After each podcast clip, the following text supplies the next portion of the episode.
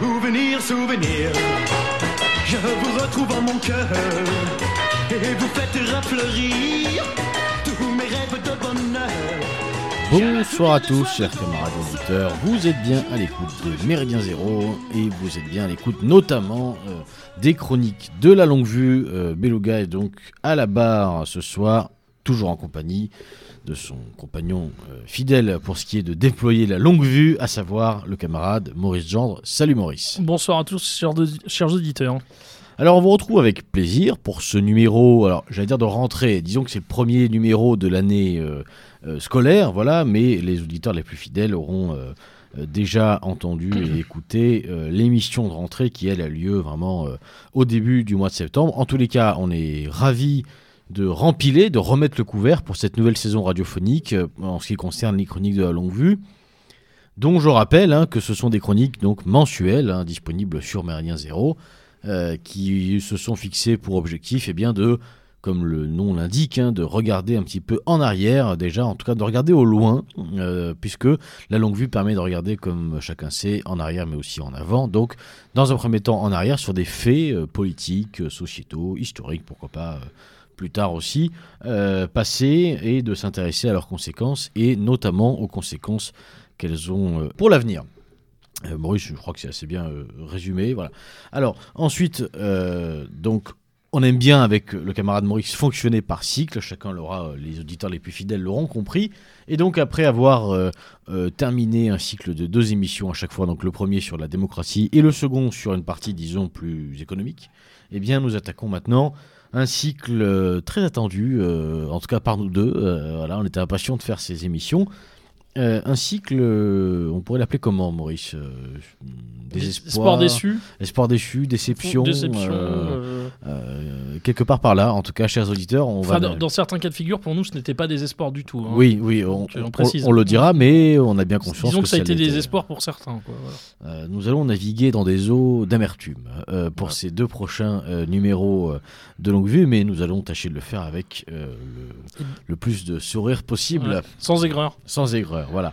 Donc ce soir, euh, ceux qui ont lu le titre de l'émission, nous allons nous intéresser à un épisode euh, bien connu euh, de tous, à savoir les, événements, les, on va dire l'actualité politique ayant eu lieu en marge de la loi mariage pour tous et donc bien entendu du mouvement associatif qui s'est opposé à cette loi qui s'appelait elle la manif pour tous et donc c'est pour ça que nous avons intitulé notre émission ce soir manif pour tous et regrets pour chacun. Alors comme d'habitude, eh bien euh, une petite introduction pour nous, remettre un peu euh, dans l'ambiance. Alors chers auditeurs, nous sommes en 2012, le monde existe déjà tel que nous le connaissons, le Covid et le Great Reset en moins peut-être.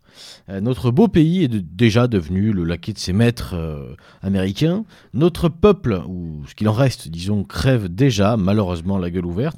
Ses enfants préférant, euh, dans leurs imaginaires et dans leur formation intellectuelle, largement les Yankees aux Gaulois.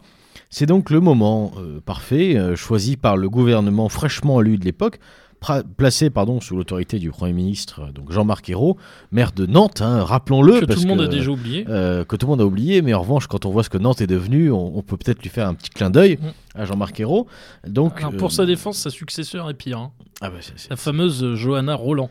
qui n'a rien de joannique. euh, Non, rien du tout, Disons-le hein. tout de suite. hein. Vraiment rien. ouais. Alors, euh, placé donc sous l'autorité du Premier ministre euh, Jean-Marc Ayrault et évidemment du président euh, euh, général euh, de la République euh, François Hollande.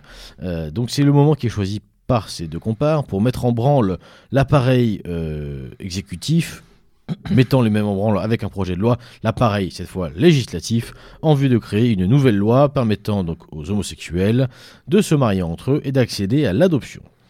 Cette loi portera euh, le nom de la charmante, très charmante garde des Sceaux La de l'époque, la délicieuse Christiane Taubira. Rapidement, une association est créée par les opposants euh, au projet. Elle s'appellera la Manif pour tous, en réponse donc au titre, hein, euh, j'allais dire médiatique de la loi, qui était donc Mariage pour tous.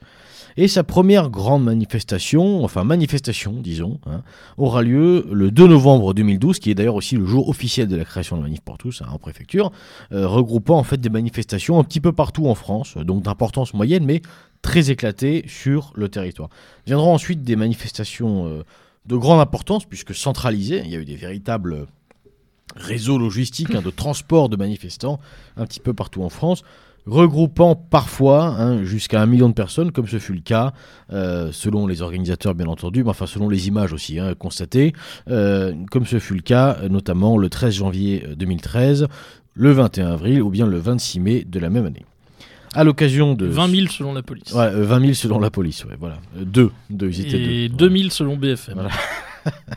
à l'occasion des manifestations, de nombreux heurts, hein, disons-le comme ça, ont éclaté avec la police, cette dernière ayant montré à ce moment-là, d'ailleurs, on peut le dire, son vrai visage, une fois de plus, euh, employant un zèle sans égal contre cette population de Français de souche, un zèle qui malheureusement n'était qu'une forme euh, d'avant-goût, dirons-nous. le prologue. Euh, le prologue, voilà, de ce qu'allaient connaître certains des mêmes Français de souche seulement cinq ans plus tard. hein, Lors des Gilets jaunes, oui. lors des Gilets jaunes, voilà.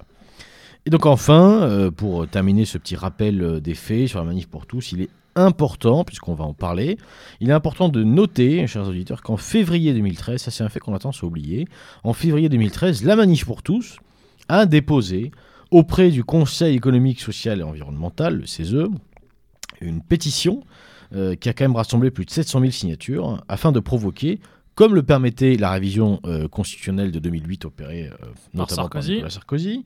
Euh, un référendum sur la question. Hein, La, la- la révision, ce qu'elle prévoit, c'est que au-delà de 500 000 signatures d'une pétition, on peut légitimement dire, d'accord, bon, il y a une partie quand même du peuple qui est vraiment pas d'accord avec une idée, un projet, donc ça vaut le coup de départager ça par, euh, j'allais dire, le- le- le- l'expression souveraine euh, euh, de ceux qui sont censés avoir la souveraineté.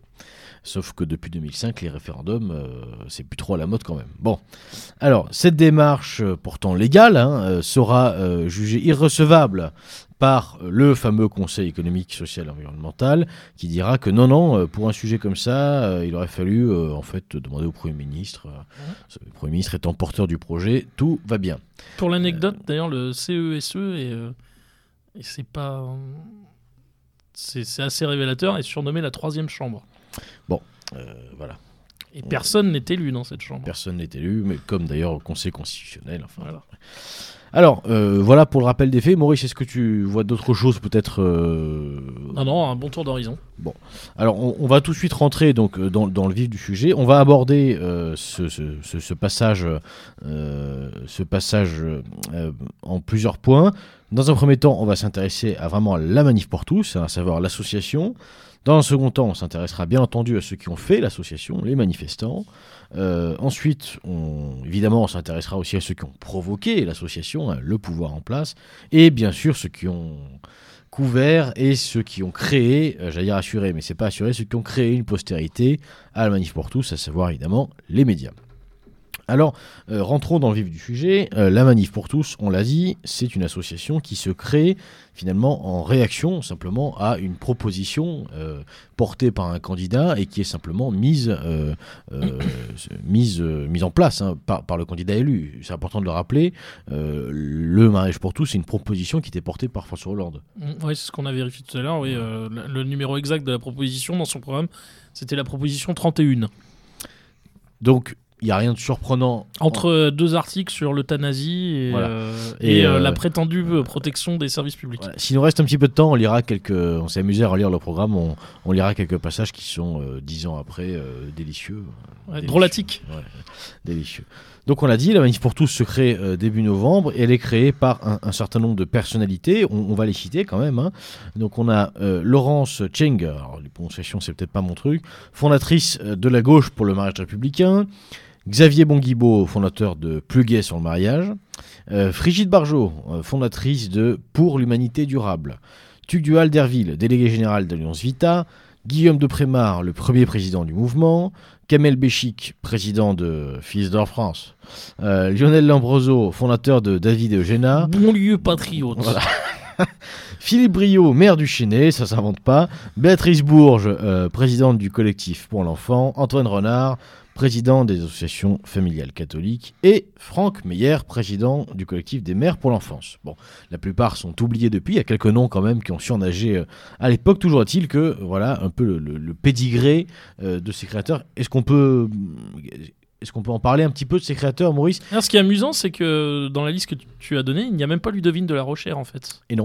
Et non.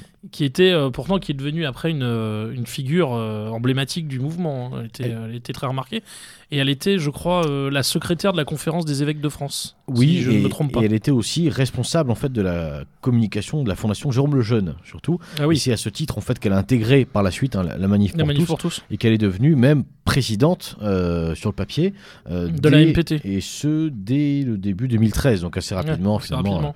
après la après la création. Ça a été une figure iconique euh, du mouvement. hein. Globalement, est-ce qu'il y a un profil type un peu sur les Bah, Il y a une sociologie quand même qu'il est difficile euh, de ne pas voir. Enfin, globalement, c'est une droite, euh, on va dire un- une droite conservatrice catholique euh, assez classique. Bon, évidemment, il y, a- il y a toujours des, des, des personnages un peu hétérodoxes. mais bon, globalement, il y a quand même une sociologie qui se dégage, surtout au début. Alors, électoralement, si on devait rattacher ça, à l'époque, ce serait plutôt l'UMP alors. hein. Alors, une fraction de l'UMP. Bah, D'ailleurs, on le verra par la suite, on en dira un mot tout à l'heure avec euh, euh, le fameux mouvement sens, sens commun, euh, devenu ensuite le mouvement conservateur, etc. Bon, Et qui correspondent bien à cette sociologie de départ. une partie aussi du Front National, mais je crois qu'on les avait pas trop vus. Ah bah ils étaient écartés. Et puis alors ceux qui venaient en plus n'étaient pas bien reçus par, euh, par, les, par les personnages emblématiques du mouvement. Euh, alors Marion Maréchal Le, Pen, Marion Hawk, comme la surnomme euh, un site qui participe démocratiquement au débat. Euh, voilà, bon, elle, elle était quand même une des, un, des personnages les plus emblématiques du, mouvement, avec également Bruno Gollnisch pour le Front National. Mais tous les deux, tous deux avaient quand même du mal parfois à s'exprimer, à pouvoir monter à la tribune, et c'était en fait des militants qui les respectaient et les admiraient qui disaient si si, vous devez les laisser parler. Mais c'était pas toujours évident en fait euh, auprès d'un certain nombre de personnes qu'on a citées tout à l'heure.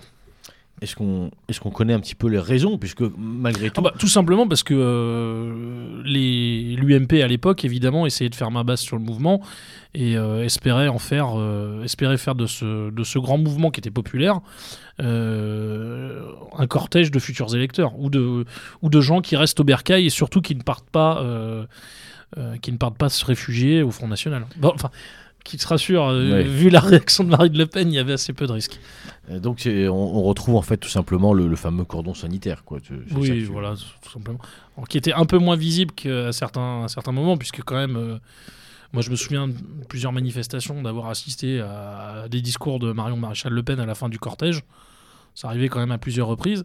Mais j'avais des échos de ce qui se passait en coulisses. Euh, C'était loin d'être évident. Il fallait parfois jouer un peu des coudes. Bon, alors on l'a compris, donc il y a quand même une ossature. Une euh, qu'on peut dire de droite libérale, euh, même si elle est conservatrice Mm. euh, au niveau de la, de la création. Et il y a, il y a un côté Libéral même, conservateur. ouais. libéral conservateur. Ouais. Ce qui est intéressant d'ailleurs, c'est que parmi les plus jeunes, il y avait une frange dans ce mouvement qui fondera d'ailleurs la revue plus tard Limite, qui était antilibérale et conservatrice. Euh, donc c'était des gens autour de Gauthier Besse, euh, Bastier et compagnie. Bastier, qui a- je crois, qui a quitté euh, Limite vers 2019. Euh, et c'était des gens qui avaient fondé Limite, d'ailleurs, c'était une, une droite antilibérale conservatrice. Et ils avaient invité dans leur rédaction, il y avait parmi leurs rédacteurs des membres d'une gauche aussi anti-libertaire. Donc ils se retrouvaient sur un certain nombre de sujets. Et notamment, ils avaient un, deux, deux, trois, deux, trois personnages comme ça, deux, trois philosophes euh, dont ils se réclamaient. C'était par exemple Michéa, euh, Ellul, des gens comme ça. Et en fait, ces, ces personnes qui, qui n'étaient pas des on va dire les premiers visages de la manif pour tous, mais qui étaient dans les manifestations, euh, ne se reconnaissaient pas justement avec un discours euh, libéral sur le plan économique et social. Pour eux, euh, bah justement, puisque c'était des lecteurs de Michéa, il n'y a pas de différence entre le libéralisme économique et le libéralisme des mœurs. C'est une seule et même chose. Donc ils s'affichaient comme anti-libéral au sens plein et entier. C'est pour ça qu'ils avaient, d'ailleurs parlé aussi d'écologie intégrale. Effectivement, et là, on aborde quasiment le chapitre pour le coup de la composition un petit peu des cortèges, qui était euh, beaucoup plus hétéroclite que euh, les organisateurs. Oui, hein. que les personnes qu'on trouvait sur les estrades et les tribunes, ouais. Alors, euh, pour revenir un petit peu sur l'association et, et son mode d'action, on l'a dit, hein, l'association donc est déclarée en préfecture le, le 2 novembre euh, 2012. C'est le, le- le jour exact des premières manifestations. Donc, dès le début, il y a clairement une, une espèce de direction qui est prise, qui est une couleur qui est annoncée sur le fait que bon, ben, le mode de contestation euh, principal euh, qui sera employé, ça sera évidemment la manifestation euh, dans la rue. Donc, on a d'un côté ça. D'un autre côté, on l'a dit, il y a eu aussi une espèce de voie légale empruntée avec cette, Cette avec pétition. cette pétition qui a été déposée. Est-ce qu'on est qu'on retrouve pas déjà quelque chose d'intéressant dans cette façon de faire? Est-ce qu'il n'y a pas Ah, Il aussi... y, a un lé- il y a un légalisme. Bon, euh, alors c'est toujours l'éternel sujet. euh, euh, Faut-il euh, utiliser les armes, euh, en gros, de la République maçonnique contre elle-même, ou faut-il au contraire s'en écarter d'emblée, hein, Tout simplement, le, le- la- le débat est celui-ci, en fait. Bon, là, ici, on a globalement tranché la question. Je comprends que pour un certain nombre de personnes, la réponse ne soit pas encore si évidente que ça. un, un choix clair, effectivement, en faveur du légalisme Mm. est fait. Moi, il y a dès- quelque chose qui me frappait d'ailleurs, je sais pas si tu te souviens, lors, des, lors des mobilisations. Euh, C'était ces jeunes femmes qu'on voyait, euh, généralement très élégantes, euh, qui avaient la petite vingtaine. Euh, éphémène. non, je pensais pas à elle. ouais. Euh, qui avaient la petite vingtaine et qui étaient, euh, qui étaient coiffées de bonnets phrygiens avec la cocarde. Et je me disais, mais oui, mais. Alors, je comprenais évidemment pourquoi elle faisait cela. Et elle brandissait le code civil aussi. Et je me disais, mais oui, mais ça, c'est la matrice, justement, du problème dans lequel nous nous trouvons. Et je me souviens, par exemple, d'un, discours de. Je crois que c'était Duel d'Herville, ou. ou Je crois que, oui, je crois que c'était ça, qui, donc, qui faisait des grandes déclamations sur la République. Et je me souviens qu'un de mes voisins dans le cortège qui avait gueulé, mais c'est la République le problème. Il avait été plus grossier, hein, mais. euh, Oui, oui, on, on a bien compris. Mais euh, le, le fait est que ce, ce mode d'action euh, légaliste, euh, en fait, pose tout de suite un problème, puisque on l'a dit, il y a un décalage, et on le verra ensuite pour la question des manifestants, il y a un décalage entre ceux qui organisent et ceux qui participent, et euh, du coup, il y a aussi un décalage forcément entre le mode d'action choisi et le mode d'action, euh, j'allais dire, désiré, peut-être voulu euh, par les manifestants. Par les manifestants, Ouais, tout à fait. Alors, en tout cas, une partie d'entre eux. Con- Concernant la concernant l'utilisation de cette voie euh, légale, si je puis dire, avec donc le, le recours à la, à la pétition, euh, malgré tout, les gens qui ont créé euh, la manif pour tous, on, on a fait la liste tout à l'heure. On peut, on peut évidemment, on a des accords, je pense assez, assez profonds. Néanmoins, il faut quand même reconnaître que c'est pas une équipe de branquignoles et on non, est non, face puis à- bon, c'est. on est face ce, à- ce sont des Français au sens plein et entier, bon, peut-être à une exception près. Euh, mais sinon, bon, voilà, ce sont des compatriotes. et Et ce- euh, au, au sens le plus digne du terme. Et ce sont des gens qualifiés, euh, malgré tout, expérimentés, puisque la plupart sont déjà dans le sérail associatif euh, et euh, mi- militants, peut-être pas exagérer, mais je veux dire, en tout cas, dans le sérail associatif depuis un long moment, donc, a priori, ils connaissent les rouages un petit peu de la, contestation et du lobbying. Bon, ce choix de, la, de, de- la- pétition, il, il peut interpeller quand même. Pour des gens qui ont connu Maastricht, qui ont connu 2005, euh, et qui tout d'un coup se disent que ce genre d'initiative a, a une chance d'aboutir, ça peut interpeller. Mm. Alors, je ne sais pas ce qu'ils avaient à l'esprit. Euh, Est-ce que c'était. Ils soupçonnaient que par une entourloupe juridique. euh, par des finasseries juridiques, en fait, on allait euh, balayer ça d'un revers de la main, ce qui s'est d'ailleurs passé. Euh, et dans ces cas-là, c'était un moyen de montrer donc toute la euh, toute la perversité et finalement le la duplicité euh, du système euh, républicain. Euh, ou alors est-ce que naïvement ils ont cru sincèrement que le système en place et comment pourrais-je dire le la médiasphère la médiasphère même, même au-delà hein, allait jouer le jeu.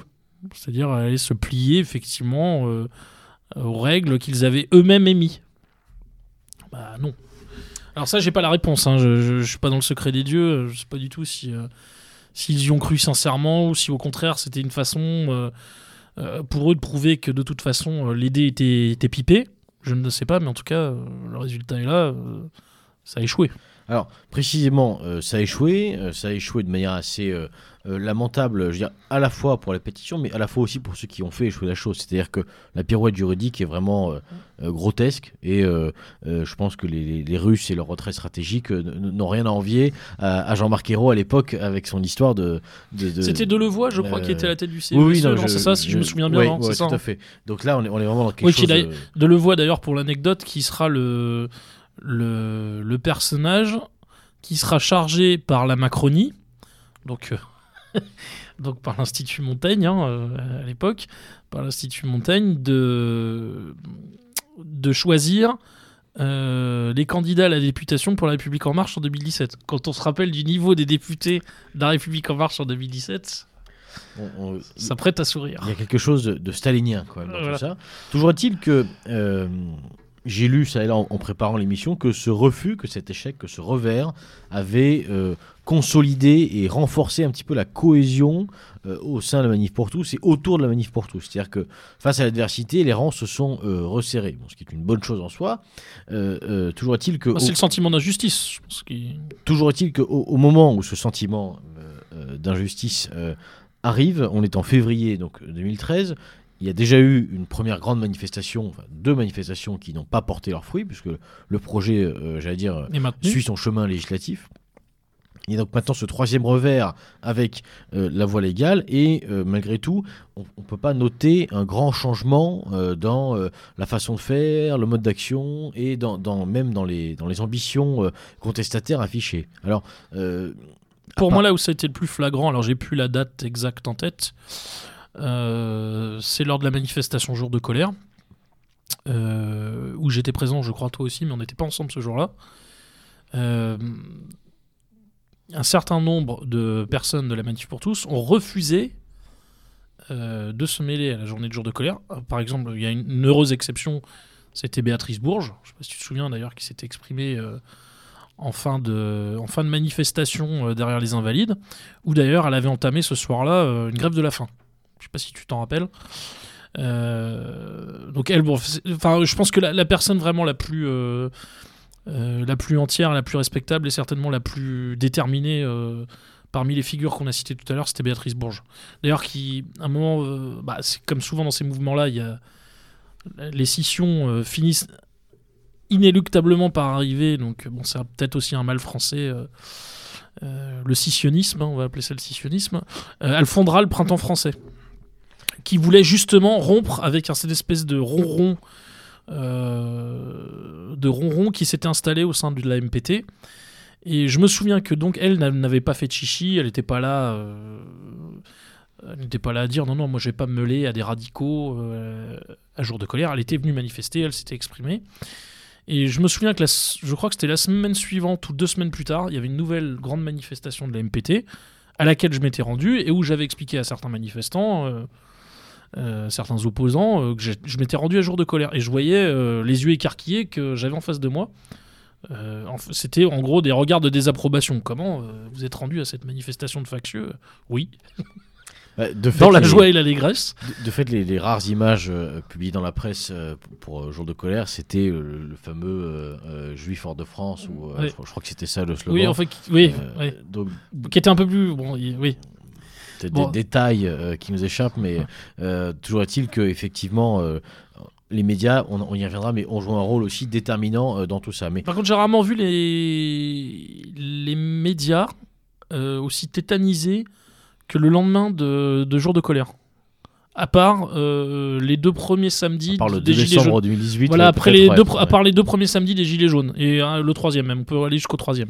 Et peut-être que cette année, on les reverrons encore, espérons-le. Espérons-le. Espérons-le. Espérons-le. Euh, alors, euh, passons maintenant un petit peu. euh, on a parlé de l'association. De toute façon, on va en reparler en filigrane, bien entendu. Euh, Attends, je reviens juste pour conclure justement. ouais. Et c'est en fait j'ai compris par ces réactions entre jour de colère et la, et la, la MPT qui arrivait je crois une semaine ou 15 jours après, qu'il y avait effectivement au moins deux visions au sein des cortèges. Euh, entre guillemets une France, euh, pour reprendre la formule de Gabriel Cluzel, une France bien élevée. Euh, bon, avec ses, ses ballons euh, bleus et roses et ses drapeaux bleus et roses représentant la famille euh, traditionnelle. Et sa, et sa musique euh, tout à fait traditionnelle euh, dans les haut-parleurs. Et, euh, et en gros, une France plus radicale. Et euh, il y avait une incompréhension, pour dire le moins, entre, euh, entre les deux, euh, voire des visions euh, quasi irréconciliables sur un certain nombre de points. Et c'est une très bonne transition. euh, merci Maurice, puisque ça nous emmène directement dans les cortèges. Euh, tu as employé un, un mot tout à l'heure assez intéressant. Tu as dit que, ce- que c'était des manifestations, selon toi, euh, populaires.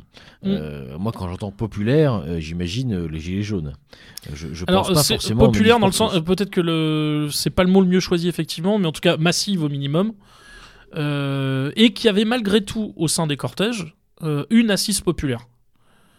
Euh, bon, alors c'est vrai qu'on n'est pas forcément représentatif, on reste minoritaire. Euh, mais toi comme moi, à bien des égards, on s'est retrouvé autant dans la France des Gilets jaunes que dans celle de la Manif pour tous.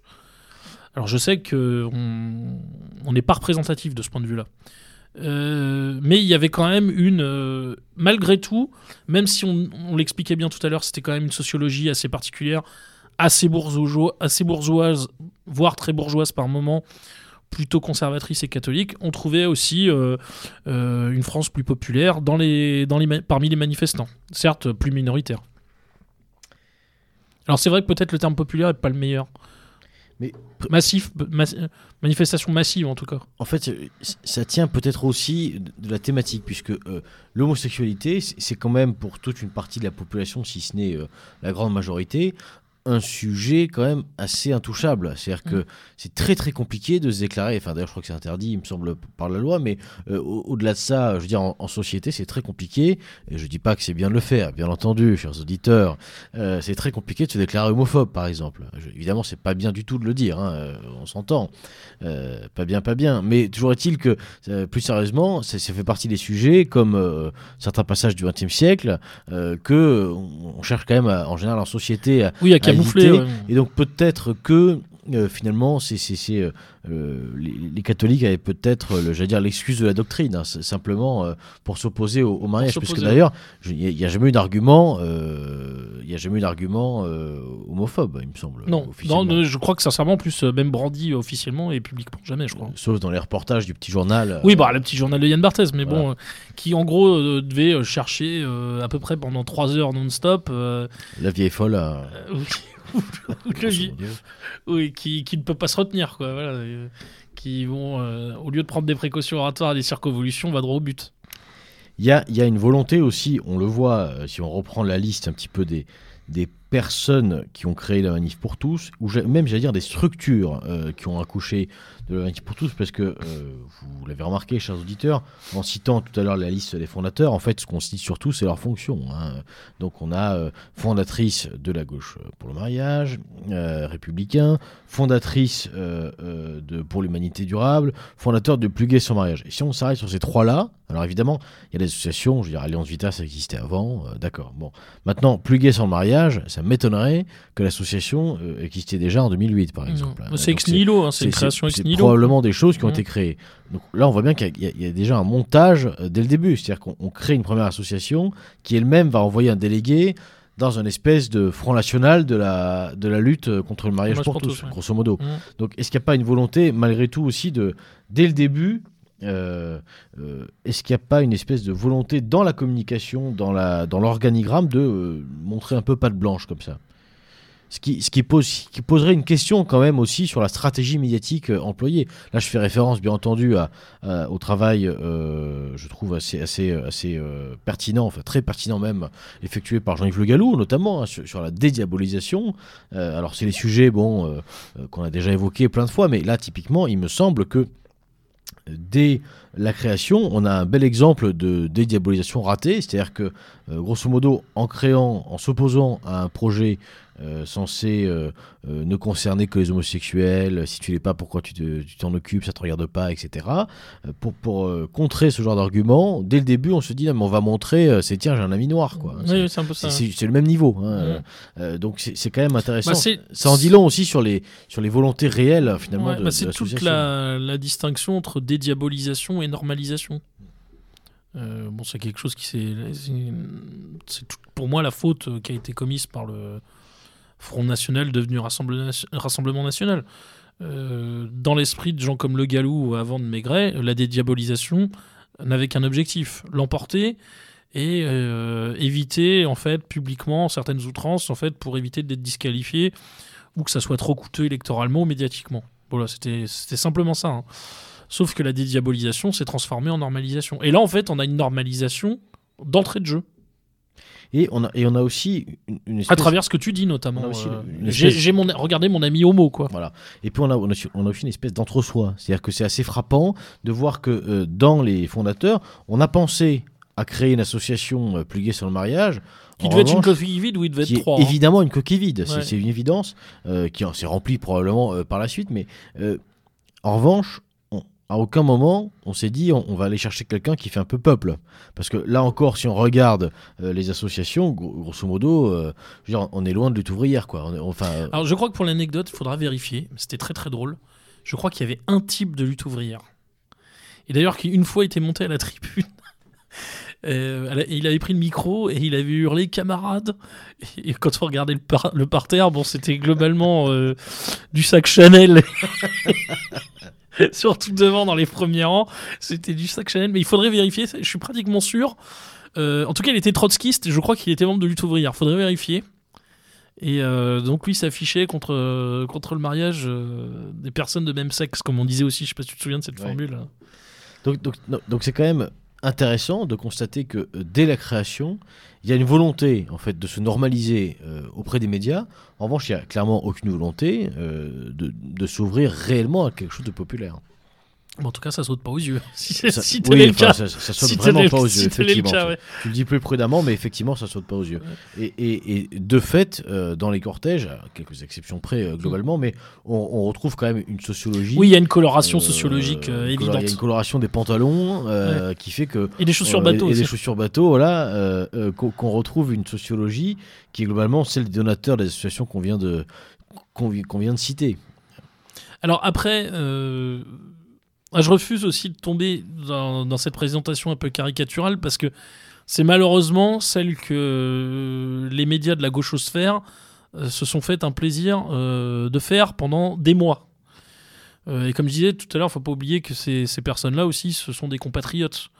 Et bon, on, a, des désaccords avec eux, évidemment, mais c'est globalement encore une France qui tient la route malgré ses gros défauts, mais c'est encore une France qui tient la route.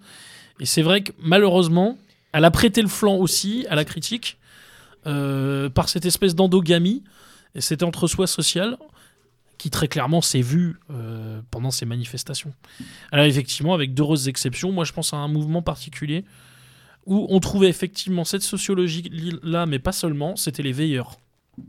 Alors, pour revenir quand même sur, sur un point que tu évoques, c'est effectivement, euh, euh, en tout cas en apparence, euh, une France euh, qui tient encore la route, mais j'allais dire, c'est aussi une partie non négligeable de la population qui a participé à la défoncer la route. Qui a, qui a participé aussi à la détruire. Et en- et en- Notamment en- par ses, par ses choix électoraux. ses choix électoraux calamiteux. guidés essentiellement par le porte-monnaie. Par le portefeuille. Rappelons-le. Mm. Et d'ailleurs, je pense qu'on parlera beaucoup d'eux dans ce deuxième épisode, enfin ce sixième épisode de la longue vue, consacré à deux joyeux lurons électoraux. Mais ça, on l'annoncera en fin d'émission. Fin d'émission, On leur a ouais. trouvé un petit surnom euh, assez, assez incroyable.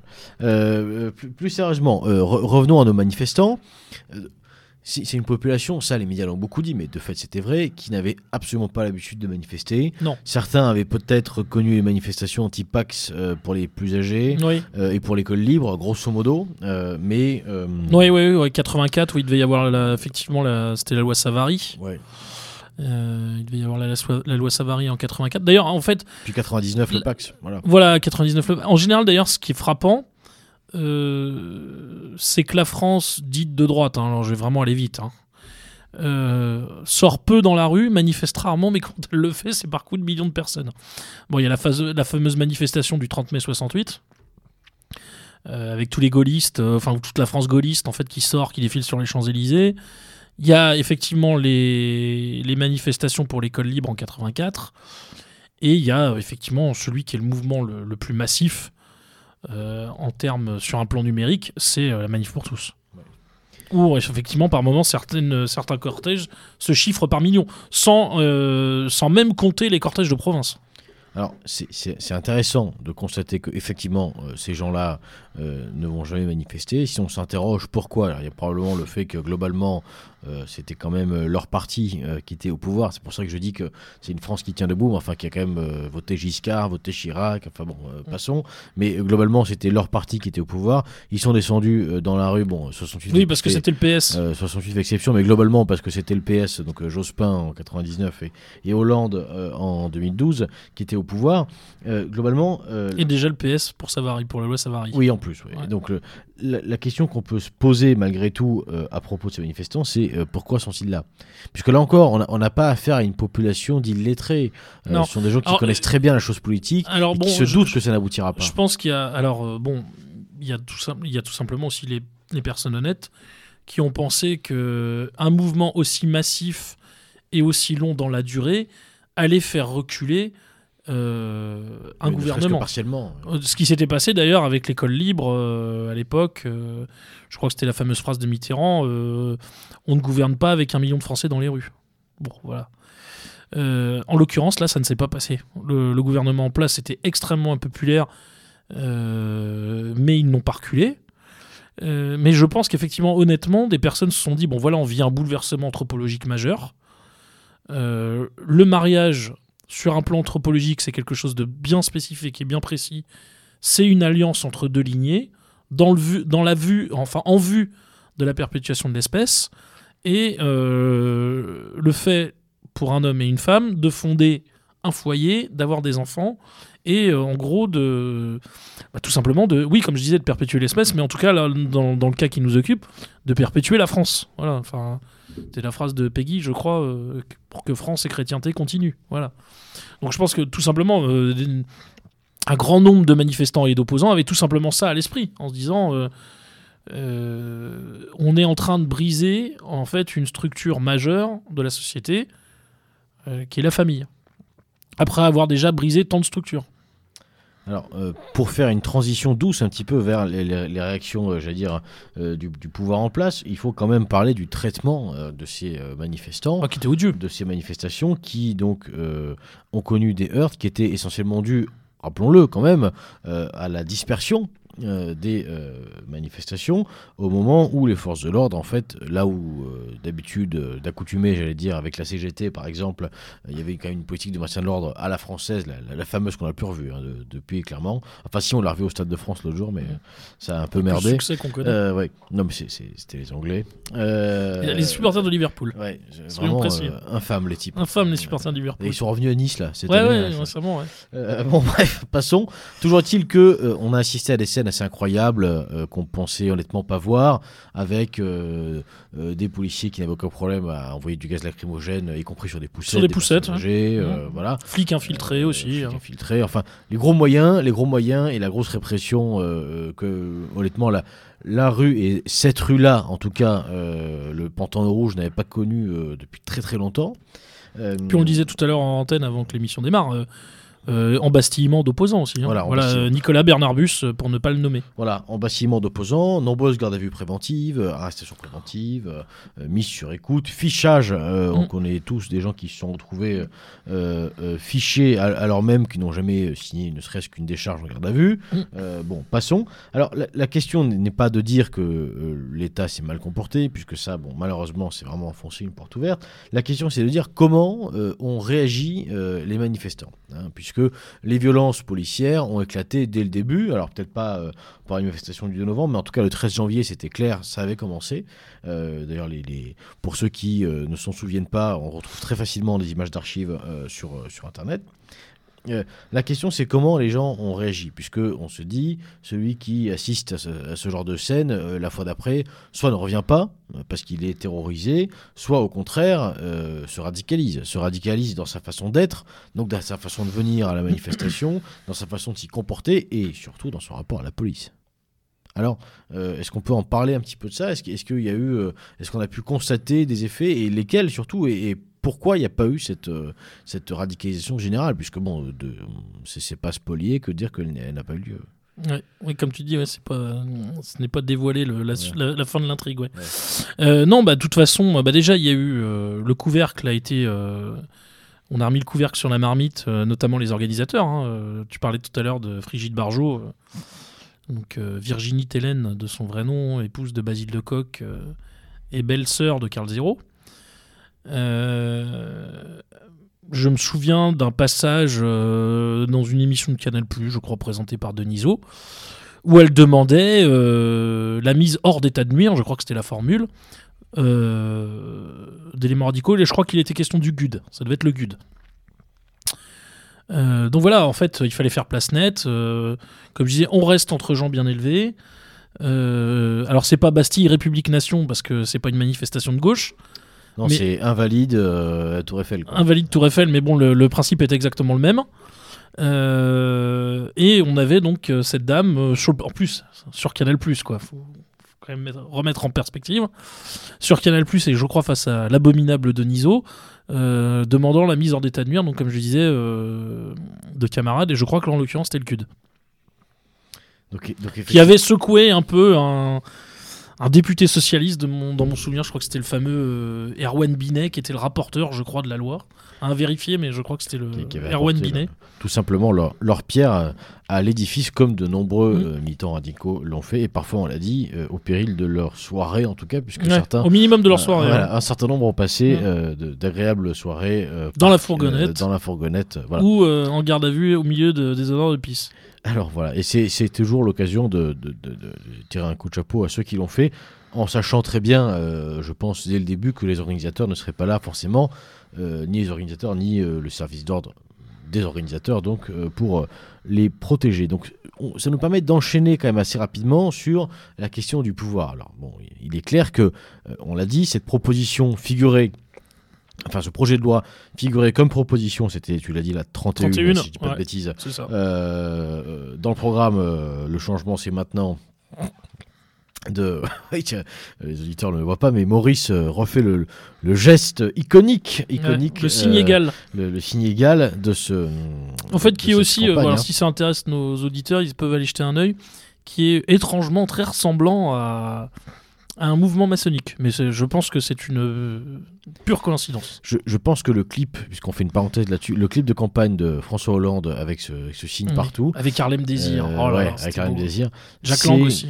Euh, se tire la bourre avec un autre clip Le lip de l'UMP. campagne de l'UMP. Ah, le lip dub de Euh, l'UMP, c'était Si extraordinaire. toi aussi, tu veux changer, Changer le monde, ouais. De mémoire, c'était Ouais, ça. c'est ça, ouais. Je crois que c'est les- Euh, on a, ah, on a rien fait de mieux, je pense. ouais, euh, on est sur du haut niveau. Euh, du très très haut niveau là. On est sur du haut niveau. Ah donc, bah ça euh, redore le blason de la politique, là, ouais. avec un grand P. euh, chers auditeurs, si vous voulez vous marrer un petit coup. Le lip dub de euh, l'UMP et le clip de campagne de. Hollande en 2012. Et tiens, bah, on, on vous laisse nous dire dans les commentaires un petit peu ce que vous, celui qui selon vous l'emporte. hein, euh, moi, j'ai un petit penchant pour l'UMP quand même. Ah, le lip dub, hein, quand même. Pour des gens qui incarnent, euh, voilà, la droiture, la France forte, etc.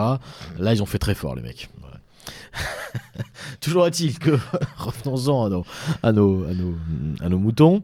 Euh, on disait, le projet était déjà une proposition du candidat, portée par le candidat, et donc, contrairement à certains présidents qui maintenant euh, disent que tout ce qu'ils font, on l'avait annoncé pendant la campagne, alors que c'était pas le cas, là, on, on peut pas reprocher, pour le coup, soyons honnêtes, Oui, on ne peut pas reprocher à François Hollande euh, et à son gouvernement d'être menteurs là-dessus. C'est-à-dire Mm. que euh, ils sont. D'ailleurs, c'était un argument qui était utilisé régulièrement par la Hollandie à l'époque. C'était euh, les Français ont voté en faveur euh, du mariage pour tous. Ils ont élu François Hollande et c'était un point de son programme. Je me souviens, c'était un élément de langage Oui. qui revenait très régulièrement sur les plateaux de télé. La question maintenant, c'est donc euh, on l'a dit. Donc euh, une première question, c'était pourquoi ce projet de loi? On, on l'a dit. Il y a, c'était dans le dans, dans le projet euh, du candidat.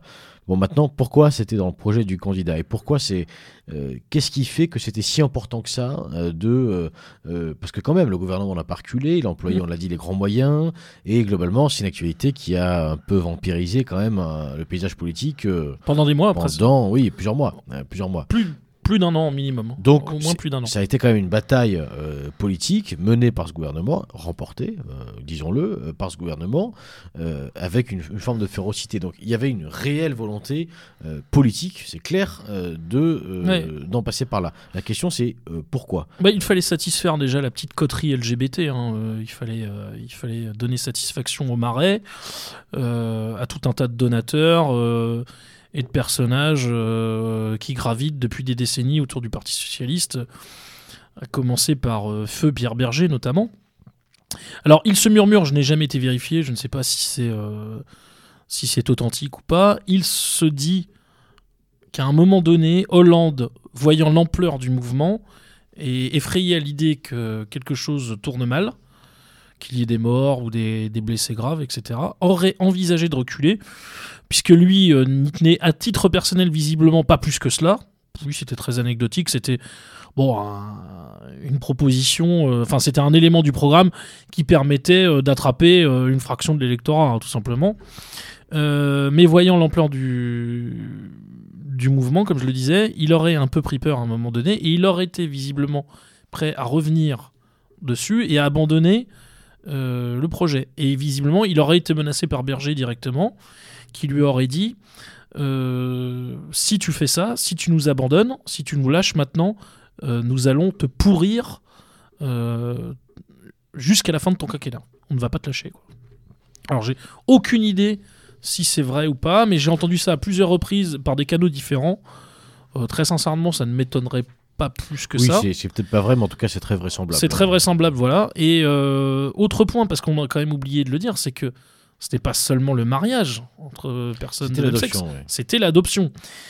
Et alors ça, euh, alors certaines mauvaises langues dont nous ne sommes pas, euh, voyaient cela aussi comme pour faire plaisir à certains qui ont des penchants pour les petits garçons ou les petites filles.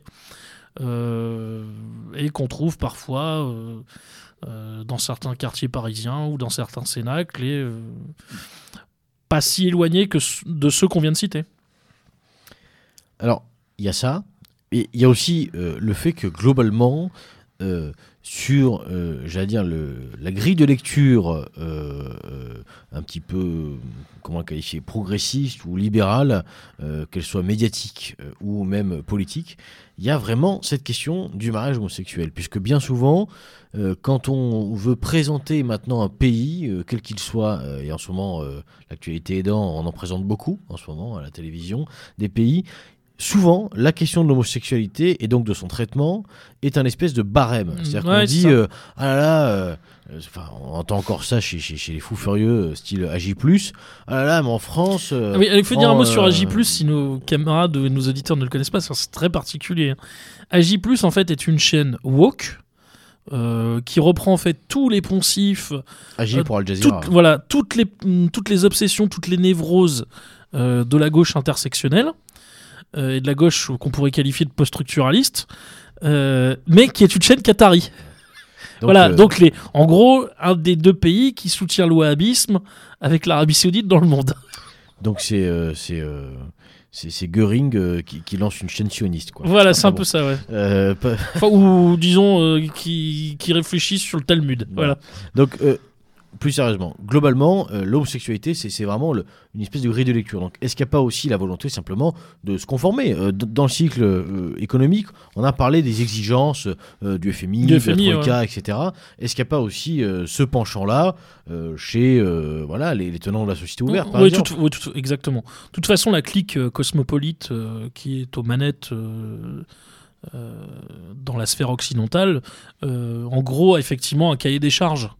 Et aujourd'hui, euh, l'adoption du calendrier gay, euh, du calendrier, euh, enfin ce qu'on appelle l'homopholie ou les LGBT dingueries, ça fait partie intégrante de ce paquet qu'un Trudeau, qu'un Macron, qu'une Merkel, enfin tous ces gens abominables doivent absolument, ou un Biden, doivent absolument défendre. Maintenant, on va même plus loin, parce que euh, depuis euh, la question de la manif pour tous est venue s'immiscer à la question de la transidentité, qui est une étape encore supplémentaire.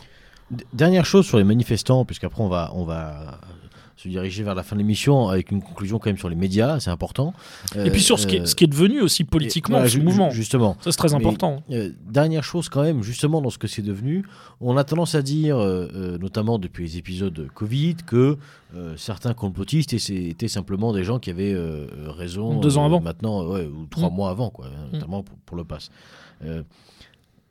Dans les discours finalement assez moqués à l'époque, je repense à Yann Barthès et son, et son petit journal, euh, il y avait ceux qui disaient oui mais aujourd'hui c'est euh, comment euh, le, le mariage et l'adoption.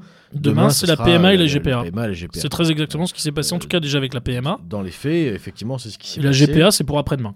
Voilà. Et c'était il y a maintenant, oui, un peu moins de 10 ans. Donc, Et à la fin des années 90, sous Jospin, les opposants au Pax, qui expliquaient donc que c'était effectivement une union civile, disaient l'étape suivante, c'est le mariage. Et on les traitait déjà de fous. Et on les traitait de fous. Et c'est alors ça, je, je renvoie les auditeurs. Évidemment, pour 2012, il y a les archives, euh, je pense qu'on peut trouver sur, euh, sur, sur internet assez facilement euh, concernant le petit journal. Et pour ce qui est de 99, je renvoie les auditeurs à euh, une émission euh, en podcast, euh, mais qu'on peut écouter en direct. Mais enfin, celle-là, il faudra l'écouter en, podcast sur le site de Europe 1. Euh, une fois n'est pas coutume, je vais citer un podcast d'Europe 1 puisque c'est l'animateur donc Christophe Ondelat qui tous les jours en fait propose à ses auditeurs sur une semaine il propose un, retour en arrière sur une année bien précise et il a fait récemment l'année 1999 et il y a tout il y a une heure d'émission qui est consacrée à la question du Pax et euh, rendons, euh, rendons justice à Ondelat qui lui-même est juste sur la période et justement rediffuse euh, des interviews complètement caricaturales faites à l'époque où les manifestants disent effectivement bah, demain ce sera le mariage et la réponse notamment de Jospin euh, en Nous personne faisons le Pax pour que jamais le mariage n'advienne. voilà C'était Guigou aussi qui disait ça, hein, notamment. Là encore, c'est intéressant et très curieux euh, si on reprend, je le répète, euh, mais sans vouloir être caricatural, mais la sociologie euh, des manifestants. Ce sont des gens qui ont cette culture euh, politique, qui ont une culture politique suffisante pour se souvenir de ça. Euh, encore une fois, on ne parle pas de gens illettrés. hein. Donc euh, c'est quand même assez incroyable que ces gens-là, finalement, enfin incroyable, si, si on admet qu'ils avaient une, une véritable volonté d'aller contre ce projet de loi, c'est quand même assez incroyable que ces gens-là aient cru à cette légalité qu'on leur a imposée. C'est quand même, je peux pas empêcher de croire, alors évidemment ce que je dis ne m'engage que moi, mais je peux pas empêcher de croire que euh, ce combat euh, contre le mariage pour tous, qui pour le coup est un combat euh, juste et bon, hein, c'est pas la question, a vraiment pâti de ses combattants. C'est-à-dire que, encore une fois, c'est cette espèce de droite libérale absolument dégueulasse qui a vampirisé la chose aussi bien dans l'organisation que euh, dans les faits, euh, sur les pavés, j'allais dire, et qui, par euh, sa tiédeur, par sa petite mollesse, par, ce- par son endogamie, par ses conventions, a tout simplement rendu cette chose, donc la manifestation, la contestation, pardon, à la fois honnêtement ridicule, médiatiquement, et en plus de ça, complètement inefficace. Oui, puis qui s'est terminé en eau de boudin. Euh, malheureusement, euh, bon, le, le successeur de la Manif pour tous sur un plan politique, parce que c'était une grande question à une époque, je sais pas si tu te souviens, Ouais. euh, au plus fort du mouvement, la question était est-ce que la Manif pour tous doit, venir, doit devenir un parti à part entière? Attends, c'est- un peu, c'est un peu Jean-Frédéric Lacarpe hein, qui. Ouais, Jean-Frédéric Poisson avec le PCD, ouais. Mais c'était une question qui revenait régulièrement et certains d'ailleurs y voyaient enfin l'occasion de mettre en branle ce qu'ils avaient euh, à l'esprit depuis des années, la fameuse droite hors les murs. À commencer par euh, Buisson notamment, mais et certains pensaient que voilà c'était le moyen euh, d'assurer la passerelle entre une fraction des républicains et euh, une branche du Front National à l'époque. On, on retrouve encore cette marotte quand même de l'Union des droites. Voilà, la plateforme. Et alors, à l'époque, donc, ça pouvait effectivement avoir un sens, puisqu'il y avait. En tout cas, au moins dans le, discours, puisqu'il y avait encore tout ce débat autour du cordon sanitaire, du barrage républicain. euh, euh, on était encore là-dedans. Et je me souviens d'ailleurs, ce qui était très intéressant, c'est que le premier qui avait parlé d'une plateforme commune entre une fraction des républicains et euh, Mario Maréchal, c'était le, je crois qu'il s'appelait Billian, dont je me souviens Christophe Billian, quelque chose comme ça. Et il a été d'ailleurs écarté. hein. Il a été écarté euh, il a tout de suite été écarté du, du, mouvement. On lui a demandé en gros de se taire, euh, et bon, comme il était attaqué euh, médiatiquement, il s'est mis en retrait bon, pour ne pas mettre dans l'embarras tout le monde, et puis tout simplement parce qu'on lui a demandé de, enfin, de se, ranger. Quoi. Donc quand cette volonté a, émergé, on l'a tué dans le fin aussi. hein. Alors, passons maintenant euh, sur un, volet qui est d'importance, euh, à savoir le traitement euh, au moment des faits, j'allais dire, effectué par les médias. Et puis, évidemment, ce traitement a conditionné aussi une forme de postérité hein, pour la manif pour tous, et pire encore, et pour ses idées, pour les idées qu'elle essayait d'incarner. Alors, revenons-en quand même en 2012. euh, comment les médias reçoivent un petit peu cet élan, cet élan assez massif de contestation? Alors, il y a une partie, bon, déjà, ils sont extrêmement surpris. Et alors, ce qui est encore plus drôle, si on peut dire, c'est que l'Église de France était elle-même très surprise. Euh, oula, mince, euh, ça, c'était pas prévu. Euh, dans nos Amélie dimanche, qu'allons-nous dire à nos ouailles? Euh, Puisque là, je pense qu'aussi une bonne partie, notamment la conférence des évêques de France, a été prise de court. Et euh, espérer que le ronron, bon, on manifeste et on, on dénonce pour la forme. euh, mais bon, voilà. euh, depuis le ralliement, hein, on fait pas trop de bruit quand même. Donc, et je pense qu'ils ont été. alors évidemment, il y a toujours là aussi hein, de, notables exceptions. Mais je pense que même dans les, dans les cénacles, dans les cénacles du clergé, notamment français, on a été pris de court. Et évidemment, là, pour parler euh, des médias en général, bah, ce qui était le plus courant, c'était euh, euh, le ricanement, le mépris, la condescendance. Bah, je me souviens d'une couve de l'Obs à l'époque, donc qui présentait essentiellement ces jeunes personnes entre 20 et 30 ans qui manifestaient à l'époque. Le titre était Génération Réac. Je me souviens de ça. Et finalement, un des je dirais que le, le travail peut-être le plus honnête qui a été fait sur la manif pour tous venant du camp d'en face, euh, c'est le livre de Gaël Brustier qui s'appelle Le mai 68 conservateur. Où euh, le l'intellectuel, enfin le, penseur, l'essayiste, ne, sombre pas en fait dans le euh, dans des attaques euh, dans des attaques basses et viles. Euh, en gros, il dit voilà, euh, ces personnes sont venues défendre un projet de société, enfin ou plutôt un contre-projet de société, face à ce qu'on leur euh, ce qu'on leur proposait et qu'on leur dont enfin tentait de leur présenter comme inéluctable, inévitable et qui allait dans le sens de l'histoire. Voilà. Ce, ce qui est intéressant en regardant euh, un petit peu les images d'archives, de, de- de reportages euh, euh, télévisuels, alors évidemment, je parle pas que du petit journal parce que là, on est vraiment dans la caricature, Oui, c'est la euh, caricature. absolue. Ah, Mais même aujourd'hui, des même le petit journal a 20 été battu. oui, hein. oui, Entre. Combini et Brut, clair, maintenant, Il agit plus. il agit plus. Non, plus sérieusement, même en regardant des sujets voilà, du 20h, de telle ou telle chaîne, on- trouve quand même un portrait type du Mm. manifestant qui est grosso modo soit complètement fêlé, c'est-à-dire que euh, pourquoi vous êtes contre le mariage homosexuel? Ah, mais parce que je veux pas qu'on je veux pas qu'on encule mon chien. Enfin voilà, c'est c'est- bon, euh, soit complètement fêlé, soit euh, le facho. hein. C'est-à-dire que grosso modo, entre les deux, dans, dans- dans l'image, si on, si on s'en tient à ce que les médias nous montrent, vraiment, c'est ça qui manifeste. Et c'est intéressant, puisqu'il y a- quand même tout un tas de gens qui, euh, en soi, étaient peut-être clients aussi de ces médias euh, au sein des cortèges. Donc c'est intéressant de, de savoir un petit peu comment, comment ce traitement, euh, vraiment à deux vitesses, a, a été perçu et a été reçu, malgré tout. Alors ça, je l'ignore, mais en tout cas, ce qui est, ce qui est certain, c'est que bon, on peut imaginer qu'une grande partie des personnes qui sont allées manifester étaient euh, constituées, on va dire, une partie importante d'un électorat UMP ou républicain. C'était pas des lecteurs de, je veux dire, de Paris Vox ou de- Voilà. qui, qui Voilà, existaient et pas à l'époque. Donc bon. ces personnes-là, globalement, euh, euh, sont moins attaquées euh, que les électeurs du Front National, euh, ou même si on remonte quelques décennies, euh, quelques décennies en arrière, les électeurs du PCF. Donc peut-être que pour ces personnes, j'imagine, ça a été quand même aussi un, dépucelage euh, en se disant ah tiens euh, donc c'est ainsi que les autres sont attaqués en permanence.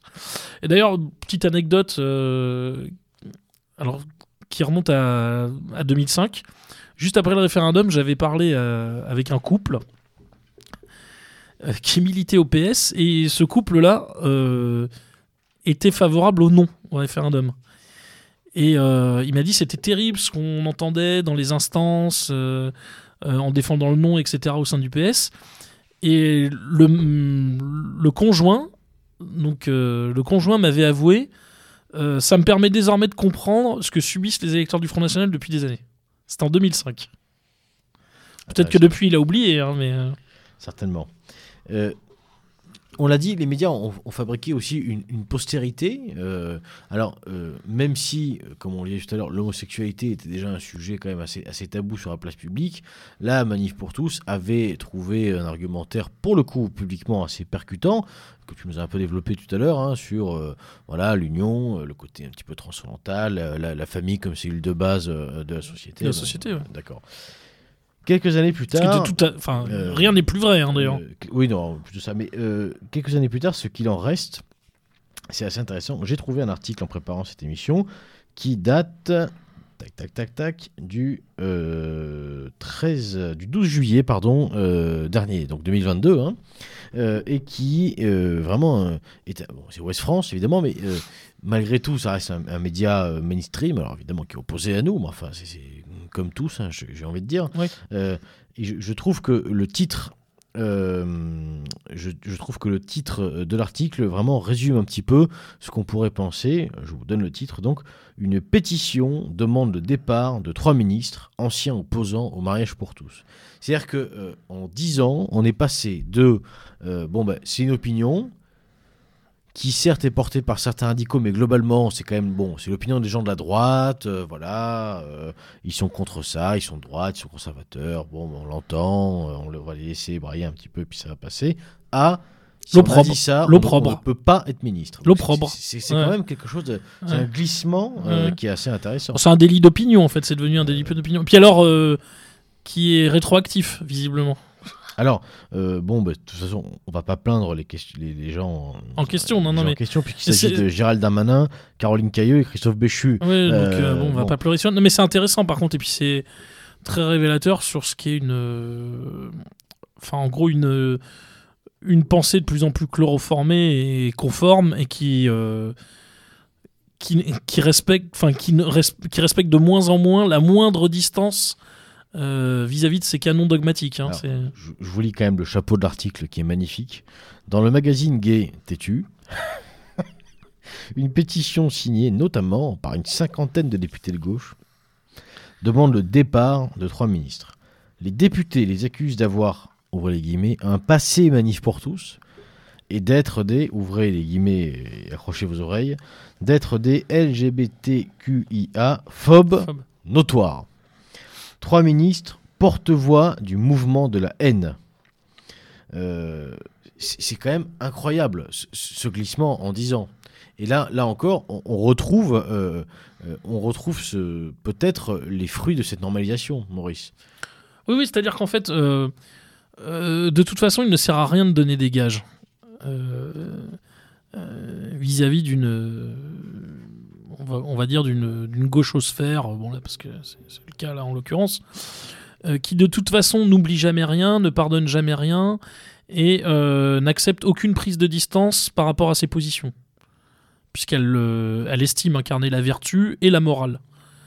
Euh, donc, de toute façon, euh, la contestation vaut procès en hérésie. Bon, voilà, euh, ces, trois, euh, ces trois ministres-là sont des hérétiques. Euh, donc, le bûcher médiatique doit être dressé, euh, tout simplement. Euh, donc, c'est ce que tu disais, ça ne sert à rien, en fait, de vouloir jouer leur jeu. Rien. Mais ça, ça vaut pour tout, d'ailleurs. hein. C'est comme Marine Le Pen qui, depuis qu'elle a pris la tête du Front National, n'a eu qu'une seule obsession, tenter d'apaiser et de normaliser les relations qu'elle avait avec un petit groupe communautaire euh, qui, qui fait la pluie et le beau temps en France. Voilà. Euh, à quelques rares exceptions près, ils, ils ne lui ont jamais tenu, euh, enfin, ils, n'ont jamais tenu la moindre gratitude. Et au contraire, ils n'ont fait que la piétiner un peu plus. Mais elle ne l'a jamais compris. Et puis quand même, pour, pour, pour qu'on se situe bien, hein, on, va être factuel, notamment par exemple sur Caroline Cailleux, hein, qui donc en 2012 était sénatrice et qui qualifiait le mariage pour tous de caprice, d'une ouverture de droit euh, irrespectueuse de la nature et insensée. Voilà. Bon, on n'est pas quand même sur Ouais. quelque chose de révolutionnaire. Ça va, ça casse pas trop pattes à canard. hein, donc, hein. Et, et on se retrouve donc dix ans plus tard avec Mes propos ont blessé nombre d'entre vous. Je les regrette profondément. Oui, l'autoflagellation. Ils étaient naturellement inappropriés. L'égalité des droits doit toujours être une priorité de notre action. Bon, Non, mais ça fait penser, tu sais, aussi au, au procès, euh, aux grandes purges staliniennes, au procès stalinien, où, euh, euh, où le, les, accusés. oui, j'ai fait preuve de déviationnisme petit bourgeois. j'ai servi la vipère lubrique, les vipères lubriques du capital sans m'en rendre compte. Enfin voilà, enfin, c'est des flagellants, quoi. On est face à des flagellants, en fait. alors on arrive, euh, on arrive un petit peu sur, sur, sur la fin de cette émission, euh, même si c'était intéressant de parler de la manif pour tous. Le but de la manœuvre, c'est effectivement d'essayer de, de tirer un petit peu des, des enseignements. Alors bon, euh, peut-être que le premier enseignement, c'est de ne pas faire confiance à une certaine droite. Euh, bon, ça, sais pas- pas vraiment une surprise. je- on n'a pas fait une émission juste pour ça, j'espère. pas vraiment une surprise. Non, plus, plus sérieusement, J'allais dans un autre sens pour dire où à une certaine gauche. Oui, aussi, ouais. Il y a quand même des choses euh, au- autour de la, question médiatique et du, comportement euh, à avoir. Euh, en fait, tout ça manque à chaque fois, finalement, peut-être de tout simplement de clarté et de. Peut-être pas de franchise, c'est peut-être pas le, terme approprié, mais euh, en tout cas, manque vraiment de, conviction assumée et, affichée. Ouais, et puis de toute façon, cette droite dite de conviction, donc qui se présentait comme telle, en opposition à la droite de situation, je crois que c'était la, la fameuse formule intéressante d'ailleurs de Camille Pascal, euh, qui parlait de droite de conviction et de droite de situation. Bah, malheureusement, même cette droite de conviction, elle est phagocytée, elle est récupérée, et puis elle termine finalement euh, en créant un mouvement politique qui est sens commun, avec la fameuse jeune femme d'ailleurs qui est une personne très bien, hein, qui est irréprochable euh, en tant que telle, qui est euh, Madeleine de Gesset, où, où finalement ce groupe sens commun se retrouve à faire la campagne de Fillon en 2017. Euh, quand Fillon est pris euh, dans la tourmente de l'affaire Pénélope, etc., euh, c'est eux, ce sont eux qui montent la grande manifestation au Trocadéro. Donc l'affaire des costards Arnis avec Bourgie n'est pas encore sortie. En fait, ils sauvent à ce moment-là, de façon très temporaire, très provisoire, la campagne Fillon, puisque la, manifestation effectivement Trocadéro est un vrai succès. Euh, mais ils n'en seront pas du tout remerciés. C'est-à-dire que euh, quelques jours après ou quelques semaines après même l'élection, euh, Fillon dit oui, voilà, j'ai trimballé sens commun comme un boulet. Il l'a pas dit aussi crûment et, et- et aussi durement que ça, mais c'était clairement ce qu'il a voulu faire comprendre. En gros, j'ai passé une semaine ou 15 jours à me justifier à propos de sens commun, alors qu'ils étaient quand même ceux qui avaient sauvé sa campagne. Et donc, il a fini par leur cracher la figure. Euh, voilà, donc en fait, ils, ils ils ont terminé comme une succursale de l'UMP, où ils ont été en plus attaqués euh, par des euh, Jean-Christophe Lagarde, des Christian Estrosi, toutes ces crapules de la droite d'affaires, dont, on ne compte même plus le nombre de casseroles. Et finalement, pour deux raisons. Un, parce qu'ils ont manqué de radicalité pendant le mouvement, parce qu'ils s'y sont refusés, comme on le disait, ils ont tenu absolument à jouer la carte légale, quand à un moment donné, il fallait peut-être envisager euh, d'autres options, et aussi parce qu'ils n'ont pas pris celle qui était l'autre solution possible, c'est-à-dire de monter et de fonder leur, leur propre parti politique en dehors des écuries euh, déjà bien en place. Et en plus, ils ont été incapables, par-dessus le marché, de refuser les dictats et les oukases euh, du, politiquement correct médiatique, c'est-à-dire en disant oui, effectivement, euh, on a affaire, nous avons un chemin à faire avec certaines personnes du Front National. Ce que je disais, je crois que c'était le fameux Bilian, hein, je crois que c'est ça son nom, faudra vérifier, qui avait proposé ça, et comme je te disais, bon bah il a terminé, euh, il a fini écarté quoi. Et puis, euh, la Manif pour tous, aujourd'hui, en tant qu'association, continue d'exister, hein, existe toujours, mobilise encore. euh, Contre la PMA et la euh, GPA. contre la PMA, enfin, mobilise, évidemment, c'est- infinitésimal, hein, comparé à ce que ça a pu être. Mais en tout cas, il y y a encore une volonté, je ne sais pas s'il y a un chemin, mais il y a encore une volonté. Néanmoins, il y a quelque chose d'intéressant. C'est un peu comme les marches pour la vie organisées Annuellement. annuellement. Bon, c'est sympa. euh, en tout cas, pour ceux qui y vont, ça doit l'être. On se retrouve, etc. Euh, toujours est-il que, euh, en termes d'efficacité politique, en termes de, de combat, tout simplement, c'est- évidemment un coup d'épée dans l'eau. Et encore une fois, les, les géants qui organisent tout cela le savent. On ne peut pas reprocher à, des, des jeunes voilà, de 15-17 ans d'avoir un enthousiasme et d'aller à ce genre de choses. Évidemment, il ne s'agit pas de ça. Euh, Non, mais là, je pense on- que ça a été pour certains une école de formation aussi. hein. Oui, oui, oui, tout à fait. On n'en a pas parlé, mais il y a eu. Y a- et puis il y a eu des choses, des événements heureux même qui ont, qui ont débouché de cette manifestation. Il y a eu des mariages, Oui. il y a eu des enfants, euh, il y a eu des belles choses aussi quand même, hein, des aventures euh, même éditoriales euh, dont je parlais tout à l'heure qui se sont lancées après cet épisode. Euh, Il y a même certaines passerelles qui ont été passées, alors pas euh, entre les Républicains et le Front National, euh, mais comme je te le disais, par exemple, entre une droite conservatrice antilibérale qui s'est bien entendue à un moment donné avec euh, des socialistes antilibértaires, par exemple, euh, euh, opposés euh, au libéralisme des mœurs à tout craint, etc. Euh, bon, voilà, il y a eu quand même quelques belles choses. Mais c'est vrai que euh, globalement, ça termine en capilotade. C'est. euh, Peut-être que la leçon, euh, finalement, euh, capitale euh, de cet épisode, c'est que le, le confort et, et- et- et le fait de tenir malgré tout à, à une forme de position sociale et, et de Ah, confort le matériel, le disons-le, à- le quant à soi bourgeois. empêche clairement toute forme de, de- contestation. Et, et c'est pas parce que euh, on descend dans la rue que nécessairement on, devient contestataire. Et là, on a eu, il me semble, vraiment la, la preuve en image. Et c'est en ça que euh, la manif pour tous euh, euh, figure dans, dans notre petit cycle sur les déceptions. Rappelons-le. hein. Évidemment, il ne s'agit pas de dire que tout était nul, que Non, loin s'en faut. hein. rien n'était bien, pas du tout. Effectivement, ça a soudé des groupes, ça a permis à des gens de se rencontrer, de se politiser. Moi, ma génération. Non, puis comme on le disait tout à l'heure, le combat était juste. Et, et en plus de ça, le Le combat était était juste. Et, dire, on- et ce qu'on peut reconnaître quand même aux, aux organisateurs, évidemment à toutes les personnes qui ont manifesté au fil des semaines, des mois, c'est qu'ils avaient raison. ils avaient raison. Sur toute la ligne. Et ça a permis aussi à un certain nombre de.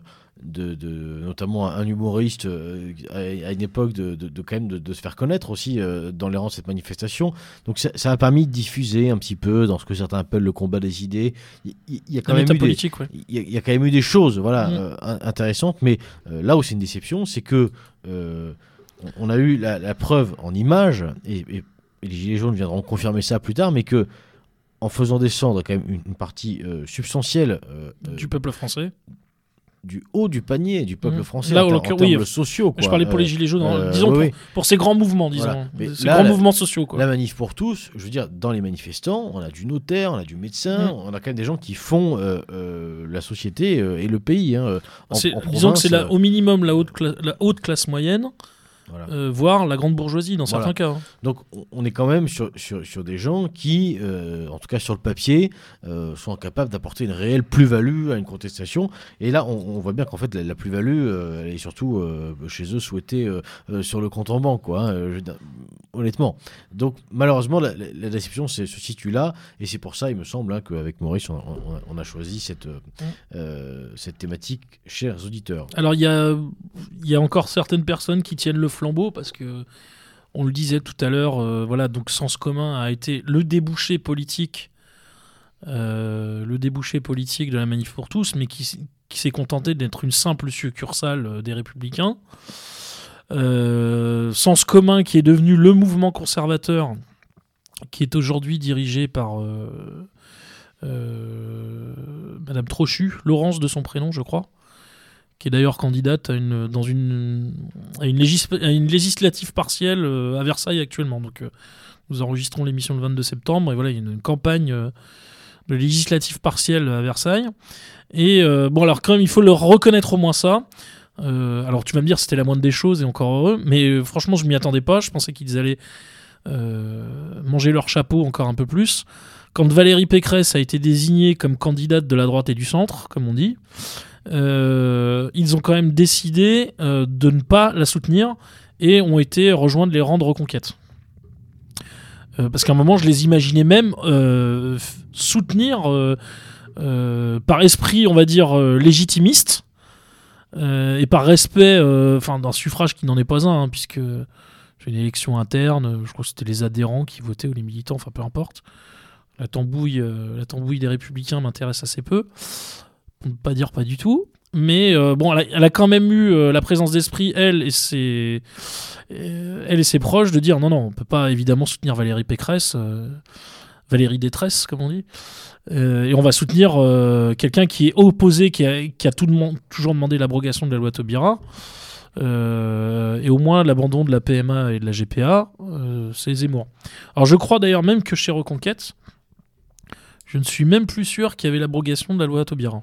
J'ai un doute. Je crois qu'en fait, s'il était question de ne pas abroger, C'est comme, la- c'est comme la peine de mort, quoi. C'est euh, Voilà. phi- philosophiquement. on ne euh, revient jamais dessus. Quoi, voilà. Philosophiquement. Alors, euh, deux, deux, deux choses peut-être un petit peu plus Mais en tout cas, il y avait au moins le- le- la lutte contre la PMA et la GPA. C'est déjà ça. C'était déjà ça.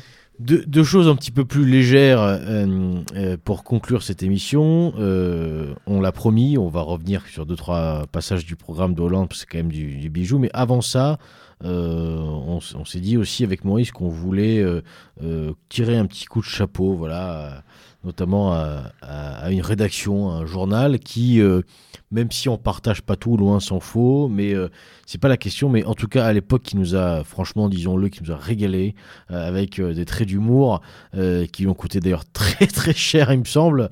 C'est bien entendu le journal Minute, Minute, hein, ouais. Euh, qui a fait des, des titres euh, que je vais te laisser rappeler, Maurice, Oui, bah, absolument magnifiques sur Christiane Christiane Taubira. Taubira, euh, alors c'était euh, Maline comme un singe, Christiane retrouve la banane. Je, crois que c'était ça, très Euh, exactement. Chapeau les mecs, fallait oser, et franchement, euh, on rigole encore. On en rigole encore. ouais. Euh, alors, on en rigolait tout à l'heure.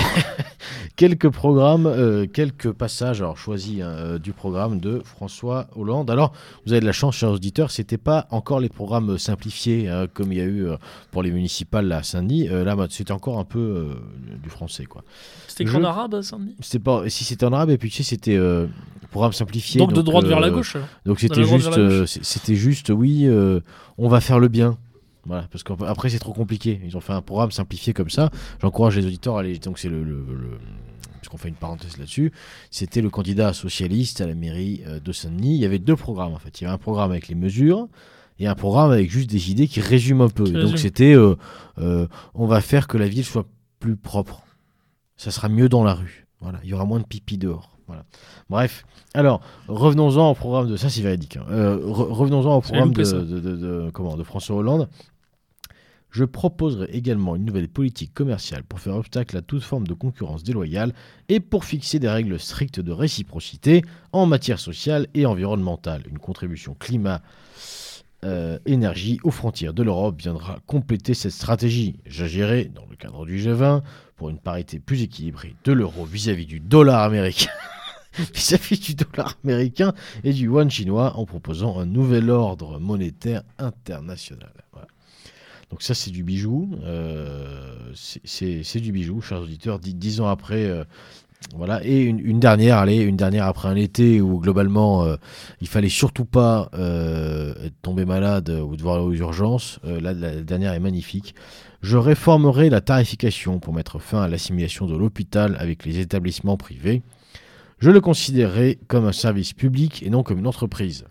Pour lutter contre les déserts médicaux, je favoriserai une meilleure répartition euh, des médecins par la création de pôles de santé de proximité dans chaque territoire. Et là, attention, chers auditeurs, je fixerai un délai maximum d'une demi-heure pour accéder aux soins d'urgence. Euh, J'améliorerai la prise en compte de la santé publique, notamment en augmentant la part de la rémunération forfaitaire des médecins. Alors, euh, c'est rigolo de lire ça. On s'aperçoit qu'évidemment, non seulement c'est faux, mais en général, ça a empiré depuis.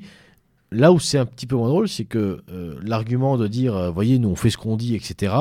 En fait, les, effectivement, les candidats euh, le font, mais c'est toujours sur les pires mesures. pires quoi. C'est-à-dire que là, en fait, globalement, le mariage pour tous, c'est vrai, ça a été fait. Voilà. Euh, euh, le reste euh, a été empiré, donc c'est quand même, ça correspond à ce qu'on dit tout à l'heure sur les questions d'agenda un, petit peu plus large et dé- dépassant la, la France. D'ailleurs, je me souviens d'un excellent slogan de la MPT, qui pour le coup là, a été très bien vu, euh, qui interpellait Hollande et qui lui disait L'important c'est Aulnay, ce n'est pas le mariage gay. Et Aulnay, évidemment, c'était, vous vous souvenez de PSA. Voilà, c'était au moment des, des déboires de PSA.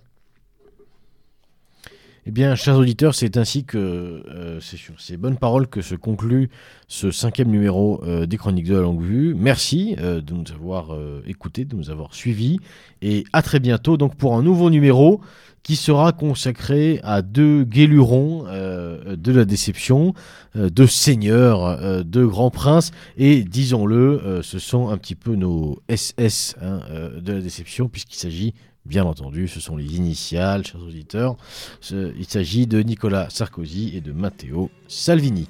Alors à très bientôt euh, pour euh, revenir eh bien, sur, ces, sur ces péripéties. En attendant, euh, nous vous souhaitons une bonne, une bonne entrée dans l'hiver avec un pullover sur les épaules. À très bientôt Maurice, merci, À très bientôt, chers camarades. bonsoir. Bonsoir.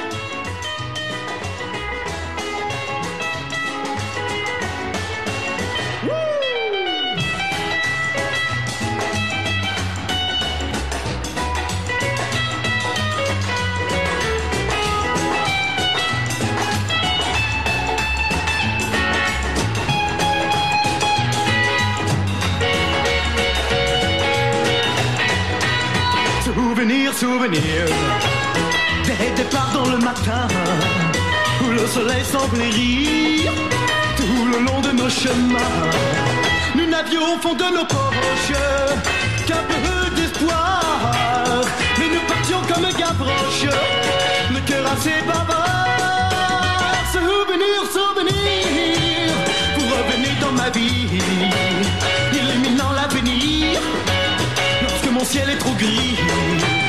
On dit que le temps vous emporte, et pourtant ça j'en suis certain.